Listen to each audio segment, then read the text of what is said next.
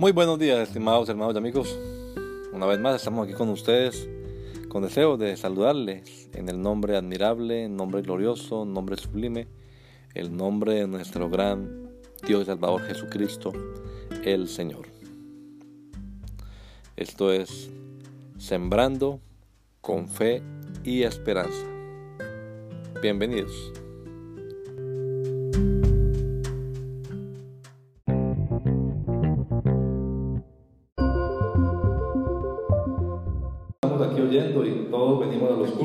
Escuchamos. Pero la pregunta es, ¿y cuántos ponemos por práctica? ¿Y cuántos hacemos? Porque una cosa es decir amén, gloria a Dios y aleluya. Pero otra cosa es hacer. Hacer. Y la Biblia nos recomienda ser oidores y hacedores de la palabra de Dios. Y no tan solamente oidores olvidadizos. Una forma fácil de reconocer o de identificar que uno fácilmente olvida la palabra de Dios, la enseñanza es cuando usted piensa en lo que predicaron hace ocho días o hace 15 días. Y usted dice, estuvo muy bonito el culto, sí, sí, muy bello, ¿no? una palabra maravillosa, Dios se movió y todo, sentimos algo muy bueno. Pero, ¿qué fue lo que predicaron? Y usted, pues fue muy bonito, fue bendición, sí, estuvo bueno. Pero usted no sabe, o sea, ya lo olvidó. Y lo olvidó porque no lo ha puesto en práctica. Si lo hubiese puesto en práctica, lo hubiera en mente, pues eh, creo que hermanos tenemos que nosotros pensar bien en las palabras del Señor Jesucristo. Y más si nos enfocamos en el tema de la familia, pues mucho más, mucho más. Estaba compartiendo con los hermanos que leí por ahí un científico de China, científico chino, tal vez ustedes sepan la noticia. Un científico chino alteró algo en el ADN de unas gemelas que nacieron de padres portadores de, del virus este del VIH. Y entonces las alteró genéticamente las gemelitas y las gemelas están inmunes ahora a ese virus. Entonces eh, hay una conmoción pues a nivel científico y todo, porque son las primeras, como se usan las, las mutantes, ¿no? O sea, son las primeras, los primeros seres humanos que están inmunes a ese virus. Esas señoras se podrán morir de otra cosa, pero no, no deciden y podrán estar expuestas a eso que no, no les va a afectar. Pero entonces la comunidad científica está estudiando, está debatiendo, pues, qué tan ético es eso, ¿no? ¿Qué tan ético es alterar? Entonces, eh, eso es, noticia a nivel mundial, esa, ese acontecimiento. Pero vea cómo ha avanzado la ciencia, ¿no? Con solo alterar una cosa que es, eso no se puede ni ver, pues, y ya, arregló un problema.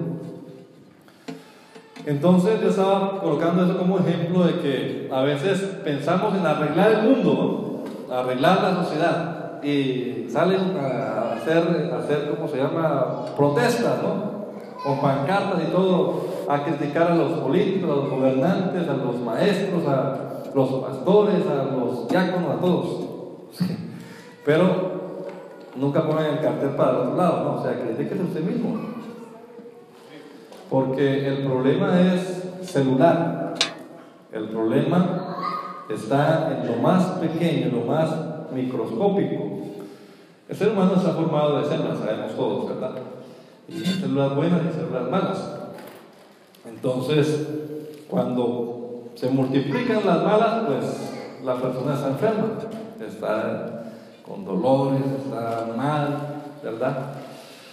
Pero cuando las células buenas superan y dominan las otras, pues hay salud, está bien.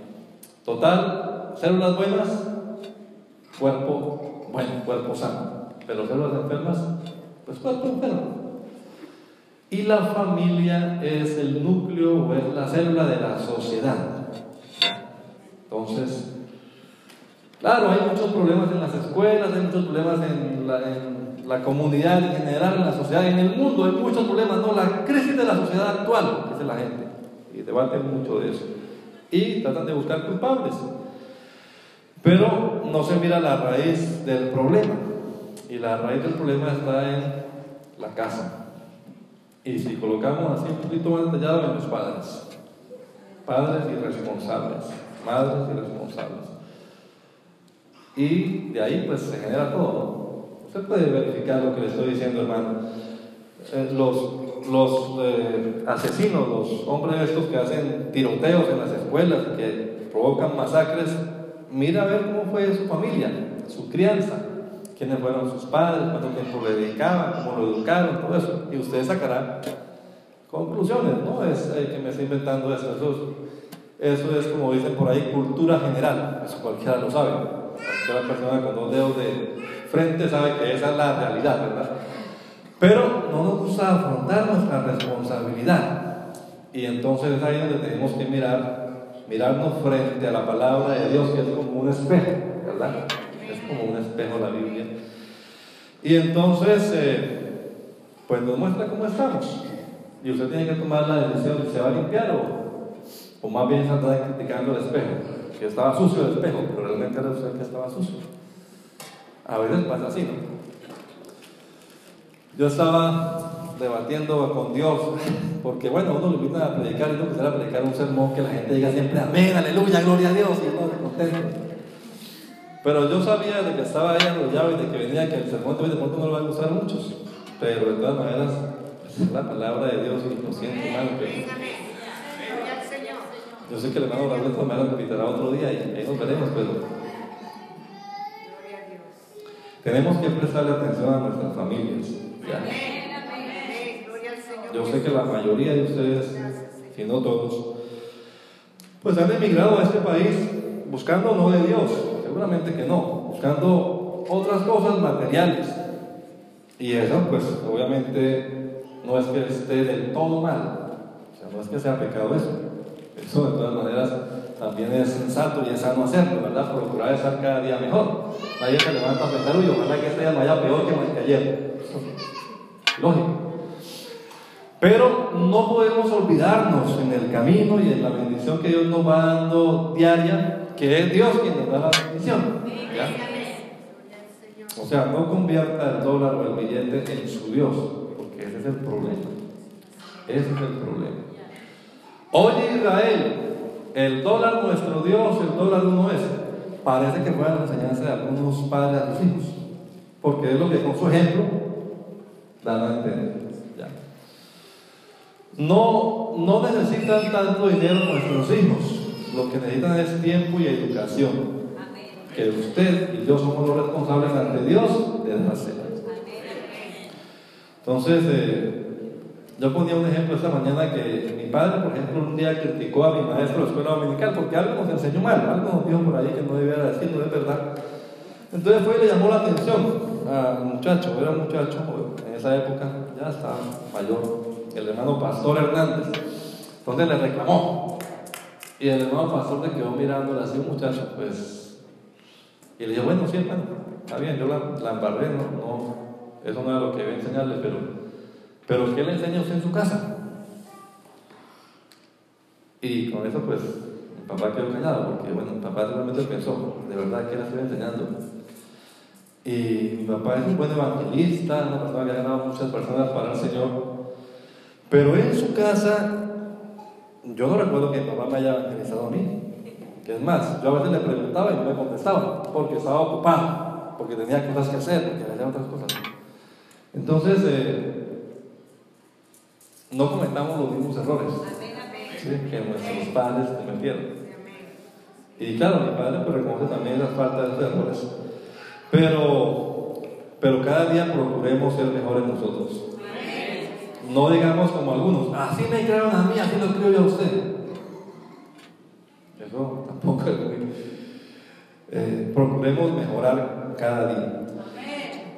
En la Biblia usted encuentra tanto en el Antiguo como en el Nuevo Testamento, que hay un énfasis en el hogar, en la familia, como núcleo de la educación y como núcleo de la eh, transmisión de la fe, de la doctrina, de, las cosas de Dios.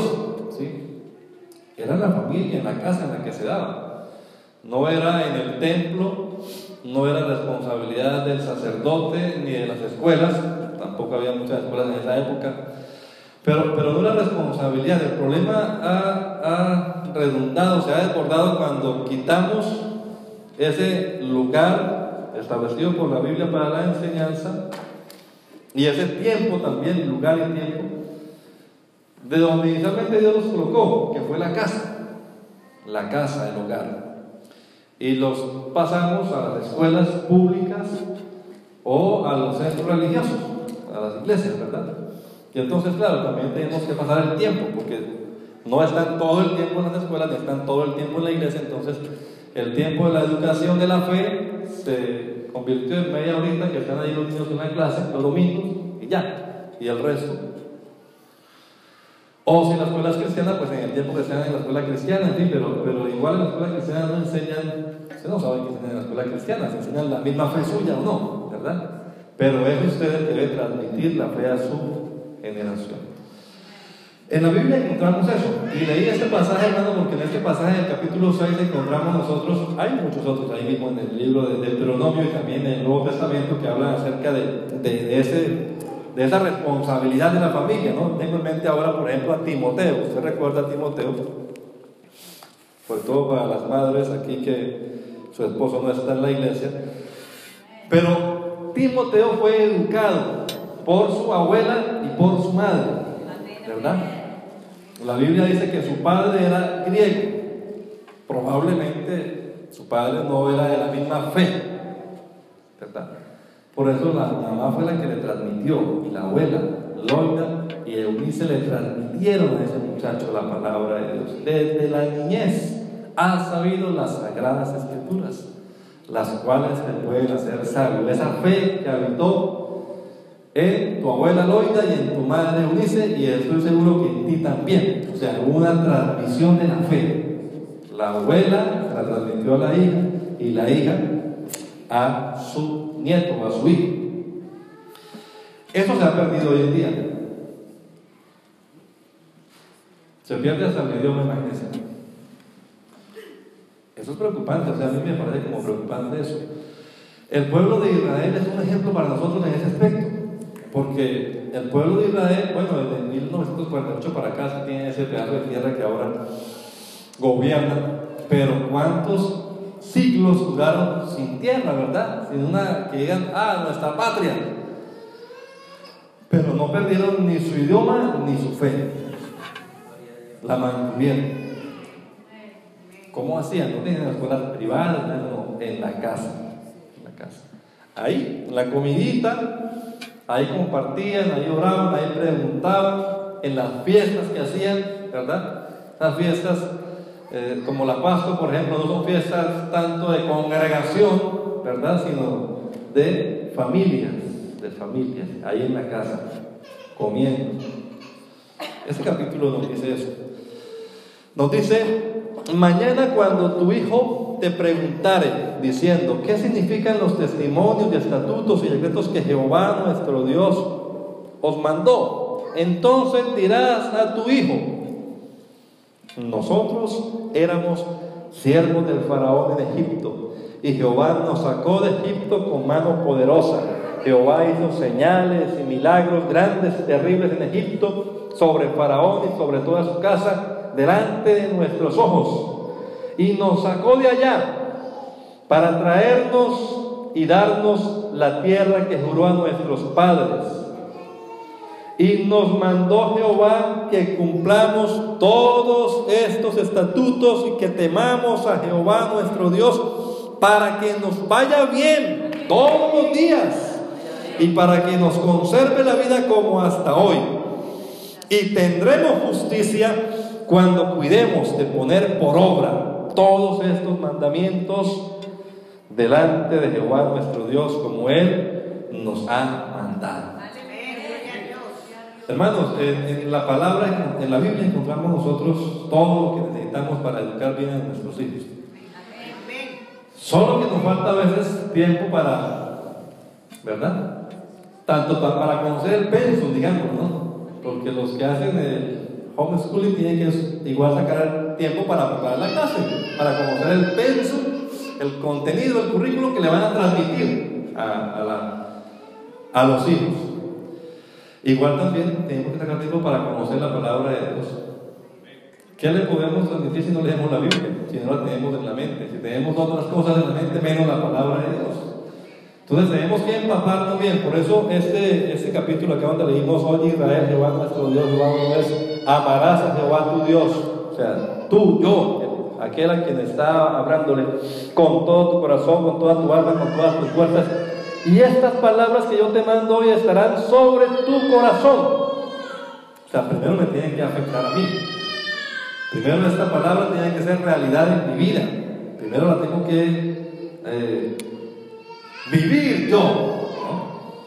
Entras, dice la palabra de Dios, la buena mano de Dios. Entras siete días, dice que la buena mano de Dios estaba sobre él, estaba con Endras, porque desde su juventud, desde bien muchacho, había inclinado su corazón para estudiar, para indagar, para escudriñar la palabra de Dios para ponerla sobre su corazón, para aplicarla, para obedecerla y después sí, para enseñarla al pueblo. Pero primero hay que vivirla, primero hay que vivirla. Uno de los problemas que yo veo cuando hablamos de esto de la, del altar familiar y todo lo que hay que hacer, que, que es el plan divino además, de hacer eh, los rediles que se llaman acá, o cualquier nombre que usted le ponga, células o cualquier cosa de esas, en la casa, o sea, la reunión familiar en la casa. Uno de los problemas grandes que yo veo es cuando el padre o la madre no tiene autoridad moral para enseñar. Entonces, ¿cómo él va a enseñar la obediencia? ¿Cómo él va a enseñar la honestidad? ¿Cómo va a enseñar cuando es un mentiroso? Cuando... Y lo que pasa es que los hermanos no saben, pero los de la casa sí saben. Entonces, ¿cómo le va a enseñar a ellos? Pues primero hay que vivirlo, primero nosotros tenemos que Permitir que esta palabra de Dios sea realidad en nuestra vida y nos transforme. Y luego sí, con nuestro ejemplo y con lo que decimos nosotros, la autoridad moral, podemos nosotros enseñarla. Porque que no nos pase como aquel dicho que él dice que ustedes seguramente conocen, que le dijeron al pastor, bueno, lo, lo dicen que a los curas, pero también a los pastores le dicen a veces, que predique más duro porque lo que usted hace no me deja oír lo que usted dice. Qué tremendo, ¿verdad? ¿A cuánto va usted de velocidad cuando no hay cámara por ahí? Y ahí va su familia y se dan cuenta, ¿verdad? Pero también se dan cuenta cuando hay cámara, ¿cómo hace usted? Y eso lo van aprendiendo ellos. Sin que ustedes lo enseñen, ahí van. Ahí van. Cositas como esas, hermanos, son las que debemos nosotros guardar bien en nuestra mente y en nuestro corazón y pedirle a Dios que de verdad transforme nuestra vida ponga el Señor a hacer lo que Él quiere que hagamos. Que la Biblia dice, no os conforméis a este mundo, porque bueno, el mundo, pues es que el mundo no es nuestro modelo. Nosotros no estamos para vivir como vive el mundo, estamos para transformar el mundo. Me gustan las palabras que dijeron de los apóstoles, o que dijeron de los apóstoles, estos que trastornan el mundo entero, también han llegado acá. No esos que se acomodan al mundo. Por ahí hay un dicho que dice que la tierra que fueres es lo que vienes. Bueno, eso para muchos es, el lema, ¿no? Pero no era el lema para los eh, que fueron deportados a la tierra de Babilonia en la época de Daniel. Daniel y sus compañeros fueron deportados allá y no dijeron, bueno, a la tierra que fueres, haz lo que vienes. Hay otro que habla de Roma, pero se me fue ahora, cuando en Roma estés, algo así, pero se me fue el dicho. Pero es lo mismo, que acomodarse a lo que la gente haga. Pero eso no es lo que enseña la palabra de Dios. Yo admiro mucho esa, esa fidelidad de esos muchachos, porque se supone que eran adolescentes en esa época, ¿no? En la época del exilio. Y cuando llegaron allá, pues no estaban sus padres, no estaba el sacerdote. Podría decir, bueno, ahora sí, hagamos fiesta, ya no tenemos aquí la ley encima. Les pusieron la mesa, estaban en el palacio del rey, seguramente no eran cosas eh, feas, seguramente no eran cosas que, que, causaran como repudio. mirándolo pues desde el punto de vista material, humano, físico, pero estos muchachos dijeron, no nos contaminaremos con la comida del rey. O sea, desde ahí ya mostraron su talante. O sea, yo lo que admiro es lo que sus padres habían hecho en estos muchachos. Y seguro que eso no lo consiguieron de la noche a la mañana. Eso no es un con nada más ahí. En esos días yo hablaba con alguien que me decía, no, no tengo tiempo. Yo me levanto y están durmiendo. Y cuando llego ya están durmiendo. Y así pasan los días y los años. O sea, ¿qué, qué, qué está haciendo ese padre por esos hijos? Nada. Pero después se va a lamentar. Después le va a doler. Y ya no habrá tiempo para nada, ya no habrá remedio, ya esperar que el Señor haga un milagro, ¿verdad? Pero la responsabilidad que él tuvo, no, no lo hizo. O esta mujer, Jocabet, ¿no? Se llamaba la mamá de Moisés, ¿no? La hija del faraón tomó al niño del río y bueno, es un muchacho que ella lo, quiso para ella, ¿verdad? Lo tomó para ella, pero estoy ocupada, no tengo tiempo para crear un niño ahora. Sí es mío, pero, pero no, busquemos a alguien que te encargue de eso. Yo soy encargada de otras cosas y seguramente glamour y todo, le una princesa. Ay, esto de niños demanda mucho tiempo. No, yo no tengo tiempo para eso. Busquémosle a alguien. Bueno, le buscaron, ¿verdad? Ahí ustedes como una historia. Cuadraron todo para que fuera la misma madre. Ah, bueno, ella hasta le pagaba y todo, ¿verdad? Pero la hija del faraón lo perdió. Y la otra lo perdió. ¿No será que así le está pasando algunos hermanos? Se van a trabajar, se van a hacer y a pagarle a otros para que eduquen a sus hijos. Y así los están perdiendo ustedes y los están ganando los otros. Cuando llegó el momento en el que Moisés tuvo que decidir, bueno, uno lo admira, ¿no? Por la fe de Moisés. Sí, pero ¿quién le puso esa fe a Moisés? ¿Por qué Moisés sabía que era más valioso? Porque tuvo que tener un juicio y no era ningún bruto. Era un hombre inteligente que había aprendido toda la ciencia de los egipcios. Vaya usted a estudiar eso de los jeroglíficos, a ver si. Esto no es tan, tan fácil. Y esa gente sabía mucho, ¿verdad? Y Moisés aprendió, se educó como un prospecto de futuro rey, pues.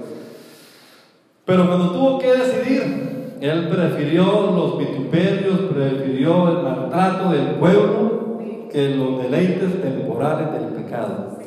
¿De dónde sacó Moisés semejante cosa? Bueno, su madre, Ocabel, le metió todos los días, a toda hora, en la noche, en la madrugada, comiendo mientras jugaban la palabra de Dios se la fue metiendo ahí, grabada. Eso le quedó un buen rayón ahí, como decimos, en el disco duro. Claro, pasó el tiempo, pero ahí estaba guardada. Lean, investiguen por ahí artículos. Los primeros cinco años, dicen, ¿no? Son los que marcan el 80% de lo que será la persona. Los primeros cinco años. Así que después ya cuando tenga 15, 18, yo diga, bueno, ahora sí lo va a llegar del Cristo. Ya no, ya lo perdió hace rato. Hace rato. Entonces, hermanos, nuestra sociedad, el mundo en el que vivimos, pues está necesitando que le entreguemos nosotros no delincuentes, no drogadictos, no asesinos, no violadores, no lesbianas, no prostitutas. Eso es lo que tienen ahí por nosotros. Pero la iglesia deberá ofrecer al mundo, a esa sociedad, a la, porque igual estamos en el mundo de la sociedad, ¿verdad? Tenemos que ofrecerles luminares que resplandezcan en medio de las tinieblas. Que lleguen allá y las tinieblas huyan. Pero para que eso sea realidad, no únicamente es aquí orar un ratito, es trabajarle también nosotros en esta estarán sobre tu corazón y las repetirás a tus hijos y hablarás de ellas estando en tu casa y andando por el camino y al acostarte y cuando te levantes y las atarás como una señal en tu mano y estarán como frontales entre tus ojos y las escribirás en los postes de tu casa y en tus puertas. Le digo que no es el único pasaje que habla de esto. En Deuteronomio usted lo encuentra como cuatro o cinco veces que habla de, de arrepentir a tus hijos y le dirás, insistiendo en eso. Es nuestra tarea, nuestra, la de los que tenemos hijos.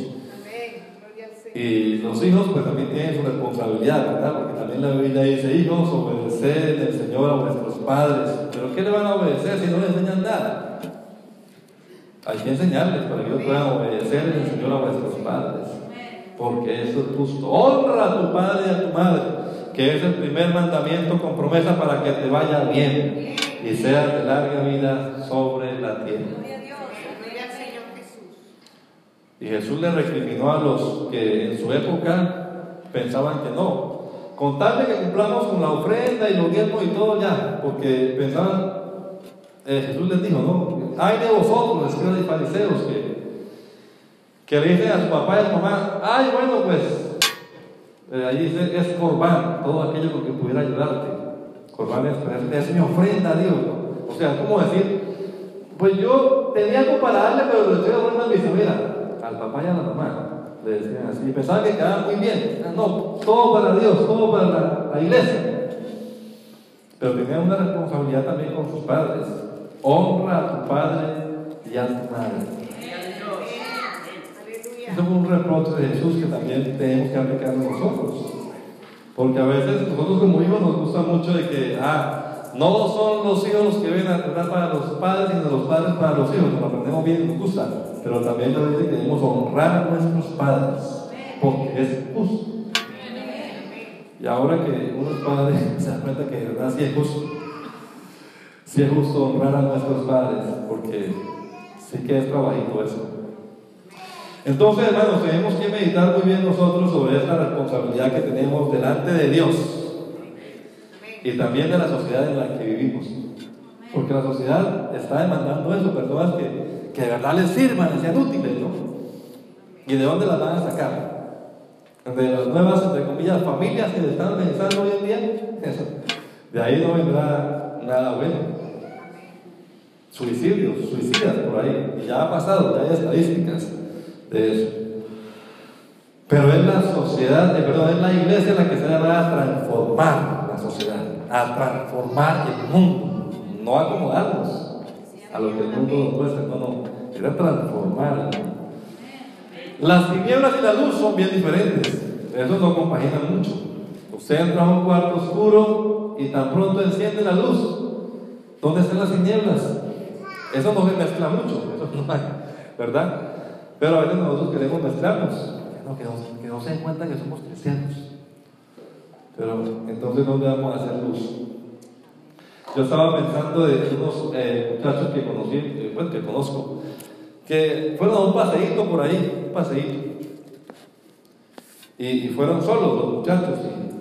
Y, tan pronto pudieron, ya que estaban a cierta distancia de sus padres, no estaban por ahí, de una vez, a comprar, muchachos cristianos, eh, me refiero, de la iglesia, a comprar el, licor, a comprar lo que no podían. O sea, estaban como amarrados, como, como aguantados, ¿verdad? Porque estaban ahí el papá y la mamá o los hermanos. Y ahora que están todos, uy, ahora sí vamos acá.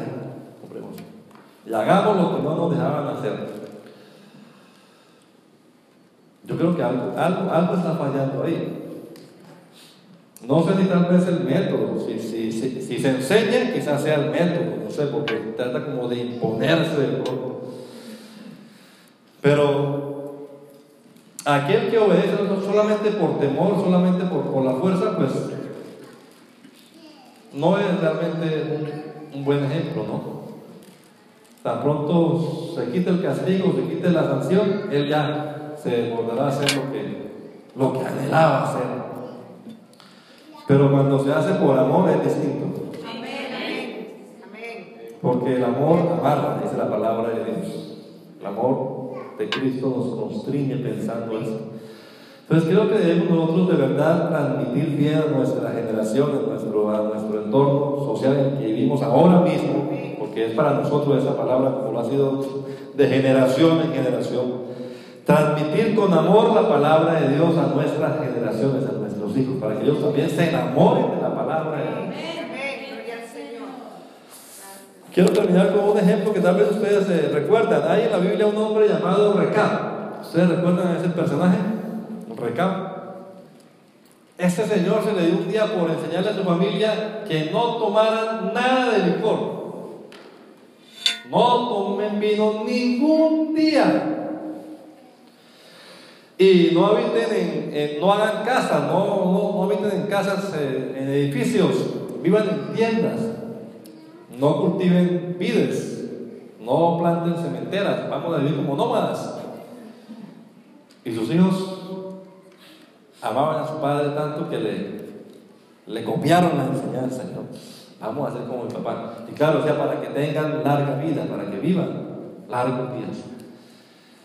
Y se fue formando esa tradición entre ellos, de generación a generación, porque los hijos la transmitieron a sus hijos, y así, y todos los de la familia, los recabitas, dice la palabra de Dios.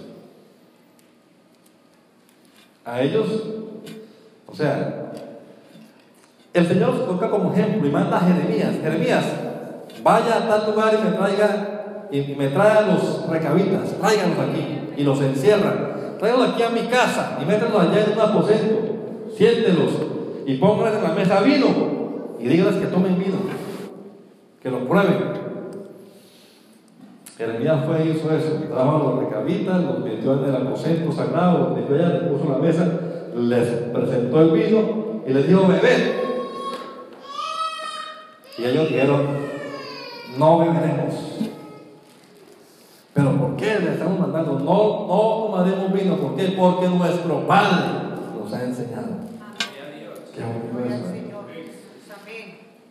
Qué bonito eso que nuestro Padre nos ha enseñado y lo, lo, guardamos en nuestro corazón. Es la enseñanza que tenemos ahí. Y nos la han transmitido ya. Eran como los bisnietos, los tataranietos, pero igual, estábamos firmes ahí. No lo haremos. Así que no, no pudieron. Y el Señor los tomó como ejemplo, digo, y le dice le dice a Jeremías, Jeremías, si eso hace estos muchachos con su padre que se le ocurrió enseñarles eso, ahora, ¿por qué el pueblo de Israel no me obedece a mí? ¿Por qué yo que soy su padre y les instruyo y les enseño cosas buenas, provechosas, verdad? De verdad, para que tengan larga vida y para que sean de mucha bendición. ¿Por qué no me obedecen? Entonces yo creo, hermano, que nosotros sí tenemos, tenemos que presentarnos ante Dios y decirle, Señor, pues moldea, ¿verdad? Moldea. Y yo no sé, pero tendrá que usted que acostarse más tarde, levantarse más temprano, o algo tendrá que hacer. Pero tiene que aprovechar ese cuartico de hora, como decimos, que usted tiene su familia. Antes que la pierda. Ya después solamente tendrá dolores de cabeza. En estos días miré el periódico y me, me, me dolió mucho bueno, era una caricatura, pero estaba mostrando algo que pasó en la realidad. A una prisión, unas celdas, y entonces estaba aquí un muchacho y un hombre ya mayor, con gafas y todo, dijo, pues no sé en qué momento perdimos el rumbo, no sé en qué momento perdimos contacto contigo, no sé por qué estás acá. Y le estaba diciendo eso, pero al lado había otra celda y estaba un muchacho. Y él le dice, hey papá, papá, sal acá. O sea, vea, la estaba tan perdido el padre que ni siquiera lo reconocía cuando fue a visitarlo en la cárcel. Pero seguramente estaba trabajando, estaba con su barriga, con su saco. Porque a veces la gente, o confundimos las cosas, ¿no? Vamos a hacer para darle a nuestros hijos. Y casi siempre los padres dicen eso. Yo los he oído. No, por mis hijos, porque tengo que dejarle algo a mis hijos. Pero ¿qué es lo que les está dejando? Una enseñanza de que la plata es Dios una enseñanza de que el dinero lo puede todo. Eso no es lo que ellos están necesitando. Oye Israel, Jehová nuestro Dios, Jehová, uno es. No dos, tres, uno es. Y amarás a este único Dios, porque es el único Dios. Lo amarás con todo tu corazón, con todas tus fuerzas, con toda tu alma. Y estas palabras guardarás sobre tu corazón. Las pondrás en práctica y después las enseñarás a tus hijos. Vamos a estar en pie de la mano. Vamos a hacer una oración. Vamos a hablar con Dios aquí nosotros en esta tarde.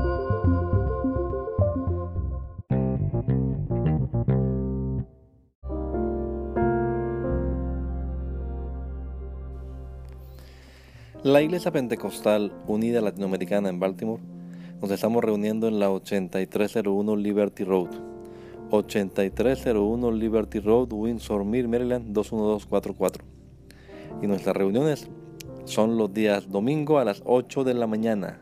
Domingo 8 de la mañana tenemos el servicio de adoración, alabanza y enseñanza de la palabra de Dios. Venga juntamente con su familia y allegados. Serán todos bienvenidos a nuestra reunión dominical.